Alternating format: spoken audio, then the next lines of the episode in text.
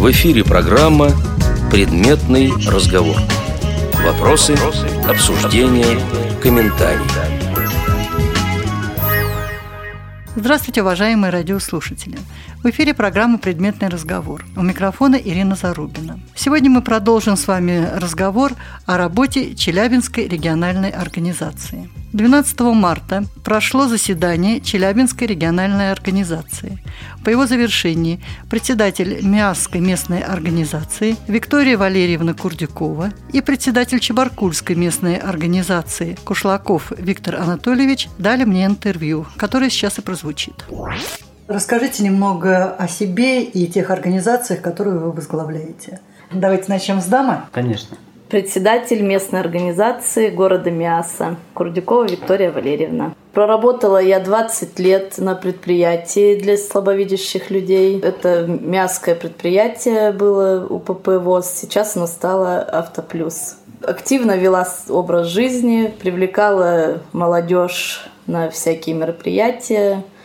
И два года назад меня выбрали председателем местной организации ВОЗ. А привлекала на мероприятие в качестве кого? Ну, была просто активистом от местной организации. С того времени как бы начала уже молодежь водить по походам. Кушлаков Виктор Анатольевич, председатель Чебаркульской местной организации ВОЗ. Ну, если обо мне, то я отношусь к группе э, взрослых ослепших. То есть впервые не была установлена инвалидность 30 лет. До этого я и в армии служил, технарь закончил. И работал, естественно, на предприятиях. А вот в 30 лет э, появились проблемы со зрением, и пришлось выйти на инвалидность. Но, будучи даже на инвалидности, я еще продолжал работать на государственном предприятии. А кем? Э, электромехаником. А как? Ну, так, зная производство ОТДО, я до этого на нем проработал уже 8 лет. То есть я конкретно знал, что где находится, какие движки где стоят, где какая проводка идет. А какая группа была? При первом освидетельствовании установили вторую группу. У меня дегенерация сетчатки обеих глаз. Говорят, якобы это наследственное, но в то же время при прохождении медико-социальной экспертизы первый раз, когда они увидели, что я служил в армии, они сказали, не может быть. Ты не должен был служить. Но я все-таки отслужил в нашей любимой Украине, в которой сейчас идут такие дрязги Житомирской области. Поселок ну, то есть для вас это типа Озерная. воспринимаете как что-то свое? Ну да. Два года своей жизни я там провел. Там уже влился в состав членов ВОЗ. Сначала мне дали общественное поручение быть группоргом. Некоторое время поработал группоргом. А когда уже мне установили первую группу инвалидности, естественно, я не мог оставаться на предприятии. По той простой причине, что уже сам осознавал, что уже пару раз залез под ток. Думаю, все, хватит. Слава богу, не убило. И ушел. И тут же мне предложили стать председателем местной организации. Вот. И в 1997 году, в сентябре, я уволился с предприятия. В 1998 году, 4 февраля, меня избрали председателем местной организации. Кем я до сих пор и работаю. Все-таки председатель местной организации зарплата маленькая. Я вообще, пришел, много. я вообще пришел на общественную ставку. Мы не были в штате областной организации. То есть вы изначально работали без зарплаты? Да, до 2003 года. А мотив? Понимаете, я когда вот э, уволился с предприятия и остался дома один, ну то есть сын в школе, жена на работе, я дома один. Я не только сам извелся и издергался, но и задергал всех своих родных – там, не дай бог, жена на работе задержится на 5-10 на минут, это скандал, не дай бог, там сын э, вовремя не пришел из школы, ну и так далее, и так далее. То есть все То было есть стали домашним тираном. Да, факт. И я тоже понял, что ну так дальше просто жить нельзя, надо чем-то заниматься. И вот когда поступило предложение возглавлять местную организацию, я с удовольствием согласился. И ни грамма об этом не жалею. С вашей точки зрения, это вам помогло вот состояться как личности, как человека? Конечно, безусловно. Я очень благодарен Всероссийскому обществу слепых. Это действительно, вот когда я первый раз сюда приехал, в областную организацию, у меня на тот момент был очень хороший остаток зрения. Я читал газеты, я э, в свое время еще полностью изучил устав нашей организации, то есть зрячую. Э, и увидел тотально слепых людей, которые работают. Татьяна Павловна, она тогда работала заместителем председателя мы с ней пообщались впервые. Ну, я понял, что, дорогой мой, ты что жалуешься на жизнь? Люди вон как э, работают, чего достигают. И потом прошел курс в Волоколамске на председателей. А, спасибо там тоже и педагогам, и психологам. Подтянули, подучили, и потом уже стал передавать свой опыт. А на элементарной реабилитации не были? Где? Вообще в наших ЦРС Да. нет, не был. А где вы научились самостоятельно ориентироваться и так далее? Вот в Волоколамске меня учили. То есть на курсах председателя? Да. У нас там был предмет ориентации. А, ну там же очень небольшой курс. Небольшой месячный, но мне этого хватило. Потому что я действительно впитывал в себя это все как губка, а, зная о том, что я приеду в местную организацию, и мне надо передавать именно свои знания другим людям. Вам часто обращаются поздно ослепшие. Ваш опыт э, вы передаете им? Да, ну это очень помогает э, в том плане, что вот когда ко мне приходит инвалид э, по зрению, а, как, как вы обратили внимание, особенно поздно ослепший, что вот я такой бедный убогий, пожалейте меня. Я сразу представляюсь, говорю, что я там председатель Кушлаков Виктор Анатольевич, имейте в виду, что несмотря на то, что у меня э, там ясные чистые очи, эти очи совершенно ничего не видят. И я общаюсь с вами на правах именно незрячего человека. То есть все ваши проблемы, все ваши боли, все ваши радости, а тем более горе, я знаю, я прошел это, я через это перешагнул и могу помочь вам своим советом где-то что-то как-то сделать. И более того, если вы будете приходить к нам регулярно, а, вам буду помогать не только я, а наши члены организации, которые тоже через это все прошли. То есть вы работаете еще и тифлопсихологом? М, Получается так. То есть председатель местной организации – это и психолог, и реабилитолог, Все на свете, и Да, хозяйственник. да. и хозяйственник, и социальный работник. Потому что на лице. наших плечах висит и коммуналка, и те же телефоны, та же связь. Я уже в Челябинске второй день и много наслышана о работе местных организаций вашего региона. Вот расскажите, пожалуйста, чем работа ваших организаций отличается от традиционной? О тех формах работы, которые практически есть во всех организациях, мы, пожалуй, говорить не будем. А вот каждый из вас э, немного расскажите о чем-то особенном, то, что делается только в вашей организации. А, Итак, в состав организации, которую я возглавляю, входит пять муниципальных образований. Конечно же, наша организация объединяет на единые цели и задачи. Но немножко они выполняются в различных организациях немножко по-разному. Я уже председателем работаю более 15 лет. А, И всякие методы работы мы пробовали, испытывали. Но вот самое такое, так сказать, эксклюзивное, ну, на, на мой взгляд и на первую скидку, это, конечно же, два года назад стали практиковать выезд на кони-ферму, где как раз-таки наши инвалиды по зрению имеют возможность соприкоснуться э, с живой природой, с живой лошадью, э, прокатиться на ней, покормить ее, попить тот же кумыс. И, на мой взгляд, мне кажется, что это прекрасно, приятно и удобно для скрашивания нашего недуга, нашей слепоты. А с какой периодичностью вы осуществляете выезды? А Один раз в год, летом, в июне месяце, как правило, мы это делаем. А на какие средства? А Средства изыскиваем за счет благотворителей. Зачастую при проведении таких мероприятий стоит проблема с автотранспортом. И вот э, нам помогает наш э, хороший друг, так сказать, постоянный спонсор э, Мазеев Николай Александрович. Это директор нашего автохозяйства, частный предприниматель. Вот он нам помогает доехать до этого пункта назначения. Это от нашего города Чебуркуля находится в 20 километрах. То есть, ну, не так далеко, но все равно пешком не дойдешь. И кроме этого, конечно же, там э, местные хозяева предлагают и не только развлечения и поездки на лошадях, но купить те же продукты, тот же шашлычок, да. То есть, и если у нас находится возможность, то мы людей еще и угощаем бесплатным шашлыком и кумысом. А по времени сколько проходит мероприятие? В течение дня.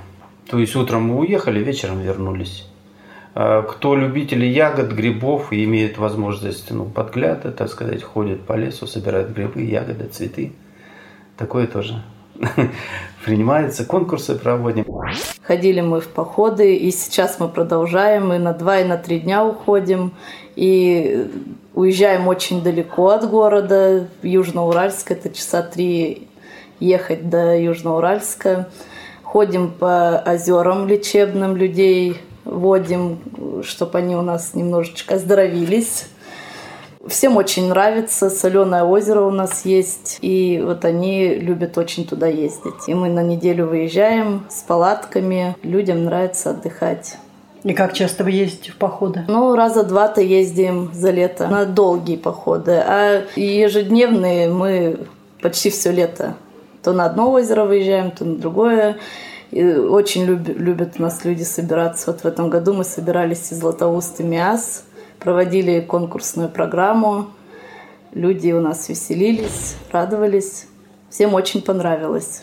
Потом на экскурсии летом любят тоже у нас люди ездить э, на каменные фигуры. Это в лесу. У нас есть место недалеко от города Мяса, километров 20.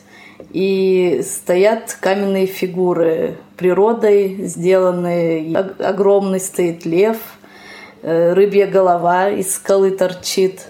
Всем тоже очень нравится лазить по скалам. Даже совершенно слепые люди э, сопровождающим у нас посещают такие места. В этом году начали набирать инвалидов-ребятишек.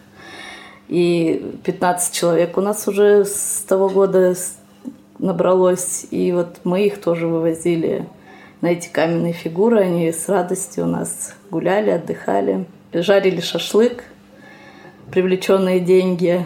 А на свои никто не хочет ехать? Ну, люди нет. Люди стараются все, чтобы кто-то оплачивал. Мы в последнее время стали практиковать, вот и э, Виктория это обозначила, что вот они со Золотоустом встречались, мы со Золотоустом встречались. А буквально в прошлом год у нас есть озеро Иловое, прекрасное, чистое такое, хорошее озеро тоже в июле месяце мы встречались там три организации. Мьянская, Златоустовская и Чебаркульская. Даже четыре, еще и Коркина было. Коркина еще. Да, четыре организации, то есть мы встречались на берегу этого озера. Наш городской спорткомитет э, организовал нам это мероприятие, то есть проводили соревнования э, между участниками этой встречи. Э, конечно же, и плавание, и шахматы, и шашки, и, там, и прыжки, ну, и викторины. То есть постарались провести время на, на, на все сто процентов, которые у нас было. Прекрасная погода, прекрасное озеро, теплая вода, хороший берег. И главное, что друзья а, друзья не только по своей первичке, а именно наши люди имеют возможность познакомиться друг с другом. И, на мой взгляд, это тоже очень замечательно. Часто приходится слышать а, и от инвалидов по зрению, и иногда и от председателей местных организаций, что выездные мероприятия стараются не брать тотально слепых, что с ними много проблем и так далее. А вот как э, вы решаете этот вопрос? У нас есть люди, которые видят, и они с удовольствием берут тотально слепых. У нас даже есть одна семья Забродских, у них и папа не видит, и двое детей не видят. Очень даже им нравится с нами ездить. Закрепляется один человек тотально слепому, и они нас водят их везде. Это члены вашей организации да. или волонтеры? Да, члены организации, которые более-менее хорошо видят. А как вы решаете вопрос с тотально незрячими? Есть у нас люди, которые с остатком зрения, и, как правило, даже перед началом мероприятия я всегда стараюсь напомнить, что не забывайте, ребята, что с вами рядом находится или может находиться человек совершенно невидящий. То есть э, обращаем на это внимание, это раз. А второе, мы никогда не возбраняем и не препятствуем тому, чтобы в нашем мероприятии принимали участие родственники совершенно, допустим, зрячие люди там э, сопровождает э, того или иного инвалида тотально слепого. Это мы только приветствуем. Никогда не говорим, что ты не наш и нам не нужен. Такого никогда не допускается. Что касается волонтеров, э, ну, их э, привлекаем, но, конечно, это более проблематично. Потому что волонтеры, как правило, это уже люди тоже заняты той или иной работой. И когда у них есть свободное время, они помогут. Как говорится, на нет и сюда нет. Вот такие три подхода. Возрастная категория тех, кто выезжает на эти мероприятия, это молодежь или более старшие люди? Среднего возраста. А средний это какой? Ну, это вот от 30 и до 50. А младше, старше, как правило, не ездят? Ну, вот ребятишек сейчас начали привлекать, э, стали ездить, а старше нет. Это уж мало кто. 55, там, 60, вот еще вот таких мы стараемся вовлекать. А, ну, по крайней мере, много говорится о том, что начинают работать с молодежью. И от людей более старшего поколения в последнее время часто приходится слышать, что а, все брошено на работу с молодежью, а про нас забывают.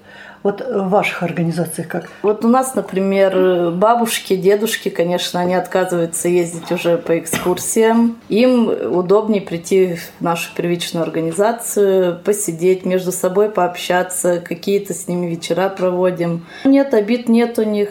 Они как бы у меня привлеченные в первичной организации. Помладшие люди, они все у нас вот по экскурсиям Ездили мы э, после Нового года на тюбинках кататься, возили в Златоуст людей. Ну, возили только фактически кто видит. Потому что на тюбингах это тяжело со слепыми. А тюбинги это что такое? Это э, большие колеса, обтянутые материалом специальным, который скользкий катается. Туда залезаешь в него и с горы летишь. Так ну, очень страшно. интересно. Очень интересно. Снизу поднимаешься на экскаваторе снова на гору. Ну, наверное, тотально незрячие не принимали в этом участие. Двое у нас было тотально слепых. Им, ну, понравилось, но они у нас были прикреплены тоже к людям, кто хорошо видит. Это э, ездили зрячих два человека, и они уже с ними были прям рядышком. И колеса зацепляли к себе друг другу и поднимали их на экскаваторе, помогали. В эфире программа «Предметный разговор». Вопросы, обсуждения, комментарии. А что еще интересного вы проводите? Мы в предварительной беседе с вами разговаривали о том, что что касается реабилитации детей-инвалидов по зрению, как раз обучаясь в Реакомпе 2005-2007 годы, я защищал проект э, обеспечения детей-инвалидов по зрению современными техническими средствами реабилитации. И как раз-таки главной задачей было не только написать этот проект, но еще и воплотить его в жизнь. И когда я вернулся сюда, на свою любимую родину, любимую работу, э, начал воплощать этот проект в жизнь. Где с помощью местных э, властей, где с помощью депутатов, э, где с помощью добровольных пожертвований. Но ну, мы в то время, это, как я уже сказал, где-то седьмой год, седьмой-восьмой год, сумели обеспечить современными техническими средствами 73 ребенка инвалидов. Как вы решаете вопрос финансирования вашей работы? Все-таки от общества слепых а средств поступает крайне мало. Только заработная плата. Как вы решаете свои вопросы? Как вы находите средства? Ну, я в свое время сделал упор на принятие местных программ социальной реабилитации инвалидов по зрению, проживающих на территориях. То есть ежегодно, из года в год мы пишем эти программы, подаем в собрание депутатов, зная о том, что в августе месяце уже начинается работа по формированию бюджета. Уже в это время мы выходим на глав, на собрание депутатов, что вот, люди живут на вашей территории. Это не мне надо как председателю, это нужно вашим людям, которые живут у вас, которые в свое время а, отдали часть своего здоровья на то, чтобы ваш район или ваш город процветал. А сейчас они нуждаются в вашей помощи. То есть я правильно поняла вашу позицию, что вы приходите не как проситель, а как партнер? Да, правильно. Я так всегда и заявляю. Есть вы решаете часть государственных э, задач? Да. С этой позиции только и стоит исходить. Иначе никак нельзя. Иногда слышишь такую точку зрения, что придешь, поплачешься, прикинешься убогим и дадут больше. Нет, это не всегда нет, действует. Нет, Далеко не, не всегда. действует. В свое время, да, нам тоже в Реакомпе может шутка, а может серьезно. Но, как говорят, в каждой шутке есть доля правды. Ирина Михайловна была такая, зайдите к главе там с тростью, опрокиньте пару стульев, достаньте тифлоприбор, начните им щелкать, глядишь, вас пожалеют. Вроде бы смешно, с другой стороны, как бы жизнь есть жизнь тоже. А, но вот на некоторых это действует, на некоторых нет. А потом не каждый так сможет. Вот я, допустим, представляю себя на месте такого председателя, угу. я бы, наверное, не смогла в такой роли выступить. Как бы есть ложный стыд, так скажем, да, который у нас во всех присутствует, что ты пришел там, будучи здоровым, там, подтянутым, молодым и красивым, просить у меня деньги. Ну и что, что у тебя проблемы со зрением? У меня тоже, зачастую же у нас как говорят, у меня тоже проблемы со зрением. Я говорю, а что за проблемы? Да у меня очки на плюс 5. Я говорю, ну замечательно, хорошие у вас проблемы. Дай бог, чтобы они не ухудшились только. Ну это да. Ну, действительно, разные люди относятся к этому по-разному. Вот я уже говорю, что я уже 15 лет, более 15 лет работаю. И при мне сменилось уже, так, дай бог памяти, 4 главы. Это только в городе Чебуркуле. Я не говорю про наше муниципальное образование сельских районов. Четыре главы, и все четыре главы относятся к этому совершенно по-разному. Один скажет «да», но не сделает, другой, наоборот, скажет «нет», но сделает, третий проигнорирует ваши проблемы.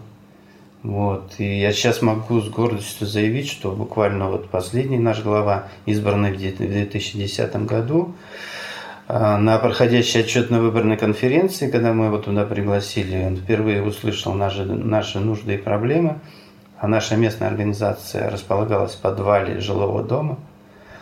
Его постоянно заливало, затопляло то а, водой, то отоплением и так далее. То есть затопы раз в год происходили это точно. И вот он нам на конференции пообещал, что мы эту проблему попробуем решить, постараемся решить. И вот буквально 3 марта мы переехали в новое помещение. Большое? Ну, по сравнению с тем, на полтора квадрата больше. Было 84, стало 85 с половиной. Но в хорошем месте. На первом этаже в центре города. Шикарное помещение, светлое, уютное. Современно отремонтированное. Ну, такая замечательная у меня радостная, радостное известие. А сколько там комнат? Ну, там бывшая четырехкомнатная квартира, но она перепланирована. Там, получается, два больших зала, кабинет и прихожая. Ну, плюс еще умывальник, туалет, естественно. То есть, в принципе, можно проводить и мероприятия? Конечно. Там у нас и тренажерный зал, и компьютерный класс. Все, я авторизовал. Так, так, так. А вот с этого места давайте поподробнее. Компьютерный зал, тренажерный зал. А на, на какие деньги? Это за счет областного бюджета, благодаря Татьяне Павловне. В свое время у нас работала областная программа социальной защиты инвалидов. Она и сейчас продолжает работать. Но, к сожалению, у нее исчезли вот эти две статьи. Они были у нас, дай бог памяти, наверное, пятый-десятый год. И где-то, наверное, в восьмом или в восьмом, наверное, году, или в девятом, в восьмом или в девятом, точно сейчас не помню, мы как раз получили за счет области компьютерный класс – состоящий из трех э, стационарных компьютеров. И тренажерный зал мы купили 6 тренажеров. То есть велодорожку, пресс-дуга, э, лыжи, велосипед и гребля, еще что А, и массажер, массажер 6. 6 тренажеров у нас. И есть. они востребованы инвалиды? Да, у нас занимается группа здоровья три дня в неделю. И сколько человек? Ну, там по-разному приходят. Э, как правило, ну, максимум где-то человек 15. То есть они занимаются вот э, понедельник, вторник, четверг. А возраст? Возраст у нас, к сожалению, местная организация достаточно пожилой возраст. Нет, я имею в виду возраст тех, эм, кто занимается, кто занимается. как раз-таки занимаются в основном а, люди уже за 60 а почему молодежь не приходит? Ведь как-то молодежь к спорту больше. Молодежь к спорту больше, мы как раз привлекаем ее к спорту больше, но когда проходят соревнования, а вот именно занятия на тренажерах, они как-то игнорируют. Про компьютерный класс поподробнее. Компьютерный класс в свое время мы приобрели за счет областной программы. В него входят три компьютера, естественно, с установленным на них речевым доступом JOS. И мы с помощью спонсоров опять а, приобрели мебель а, под этот компьютерный класс, то есть компьютерные столы, установили и стали проводить занятия. А, я вот, как уже отмечал, что пятый-седьмой год я проучился на курсах подготовки руководящего персонала. Потом в девятом году я был на компьютерных курсах элементарных. И в одиннадцатом году я прошел в Реакомпе курсы а, работы в интернет.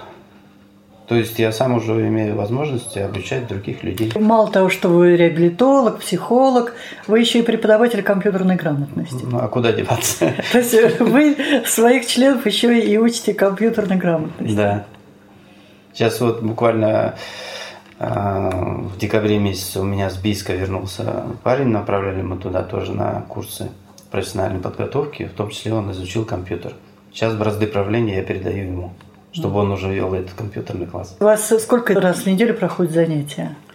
На компьютерном классе один раз в неделю. И сколько примерно человек? Ну, раз три компьютера, три максимум. Как они у вас используются в то время, когда занятий нет? Ну, два стоят элементарно. На одном работаю я. Компьютеры у всех дома, но если вдруг у кого-то возникнет потребность поработать, он может прийти и поработать на компьютерах свободных. Да, местной Да, без проблем. Тем более наш интернет-провайдер, компания ТВКом, она предоставляет нам безлимитный интернет бесплатно. Так что, пожалуйста, и в интернет заходи, и в почту, и все, что хочешь. Ну, а бывают случаи, когда люди приходят просто, чтобы поработать на компьютере? Бывает, но редко. Ну, конечно, сейчас в основном компьютеры у всех дома. Угу. Сколько учтенных детей в вашей организации? На момент как раз, когда я писал проект, было 73. Сейчас многие ребята уже выросли, повзрослели. Сейчас, э, если брать по всем группам, то человек 30, наверное, у нас всего лишь осталось. Что играет против нас, хотелось бы отметить. Это вот персонифицированный учет. Это сейчас бич Доп, всех организаций. Допуск вот к этому учету. Если раньше я обратился в управление соцзащиты, в управление образования, а, давайте совместно выявим этих ребят, я их возьму на учет, постараемся с ними провести работу по реабилитации, ну не только с ними, естественно, с родителями в первую очередь, то сейчас мне категорически говорят, нет, извините. Сейчас практически выявить ребенка-инвалида невозможно. Да и взрослого тоже. Да, и взрослого тоже. А вы не пробовали распространять информацию об организации а, через поликлиники, Пробовал. МС? Пробовал. Есть результат? Очень маленький. Но по, по, есть. Последний раз направили приглашение на почтовых открытках, что есть такая организация – что мы занимаемся тем-то, тем-то. А для вступления нужны такие-то, такие-то документы. Приходите, пожалуйста, по такому-то адресу. То есть конкретно все расписали. Разослали мы более 50 таких приглашений. Откликнулось 7 человек. Но тоже неплохо. Тоже ну, неплохо. я считаю, что это очень плохо. Ой, а ведь эти семь человек могли не, не откликнуться, и они были бы потеряны, а так все-таки люди получили помощь. Могли. Да, конечно, процент небольшой, но все-таки какой-то результат не совсем впустую сработали. А так с офтальмологами, с окулистами тоже мы написали свои пригласительные на бумажном носителе. То есть типа листовочек офтальмологу дали, что вот приходит человек проблемы со зрением, вручайте им, пожалуйста, эти листовочки. В управлении соцзащиты есть наши листовочки подобного типа. Вот вы говорили, что в 2007 году у вас было 73 ребенка. Это для вот вашей местной организации достаточно большая цифра. Где эти дети обучались? По-разному. Были в специальной школе нашей Троицкой для слепых. Ну, там буквально было человека, наверное, 3-4. В основном были дети до школьного возраста. И один факт был даже девочка, ей было на тот момент 15 э, лет, она совершенно нигде не обучалась. Сидела дома на печке. Она не знала ни грамоты, ничего. Более того, она еще и э, по нации башкирка. То есть у нас даже не было возможности с ней хорошо пообщаться, так скажем. А вот кроме этого случая у вас были еще примеры детей, не обучающихся нигде? Были. И, к сожалению, родителям мы говорили, что вот есть такие специальные школы, а, куда необходимо обратиться. Но не секрет, что многие родители просто получают пенсию за ребенка и этим да, уже довольны. Проводили некоторый такой анализ И статистика, конечно, очень неполная, очень приблизительные данные, но во многих регионах уже выявлено 10, 15, 20 человек, не посещающих школу, причем это дети с сохранным интеллектом.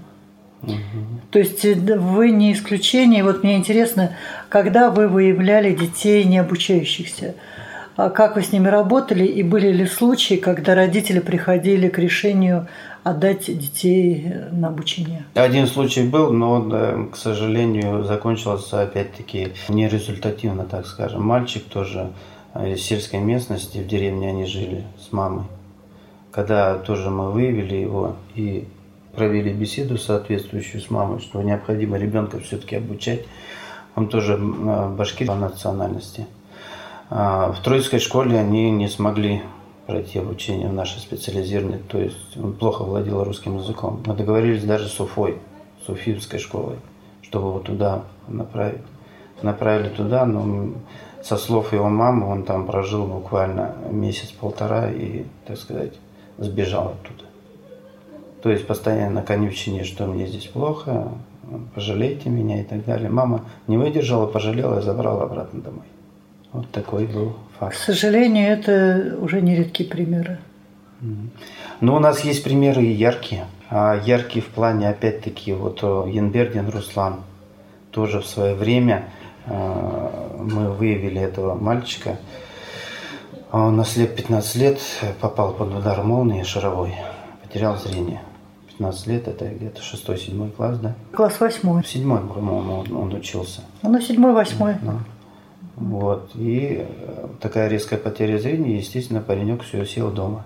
Потом э, как бы был позаброшен, опять-таки мы его выявили и вовлекли в спорт. Сейчас он у нас неоднократный чемпион области. В 2013 году по результатам областной спартакиады он был признан лучшим спортсменом областной спартакиады, за что получил премию законодательного собрания. И этот парень, окунувшись в нашу среду слепых ребят – молодых спортсменов и видя, насколько парни продвинуты, кто в институте учится, там, кто в универе, кто компьютерным э, владеет вот и до, он понял, что ему необходимо образование.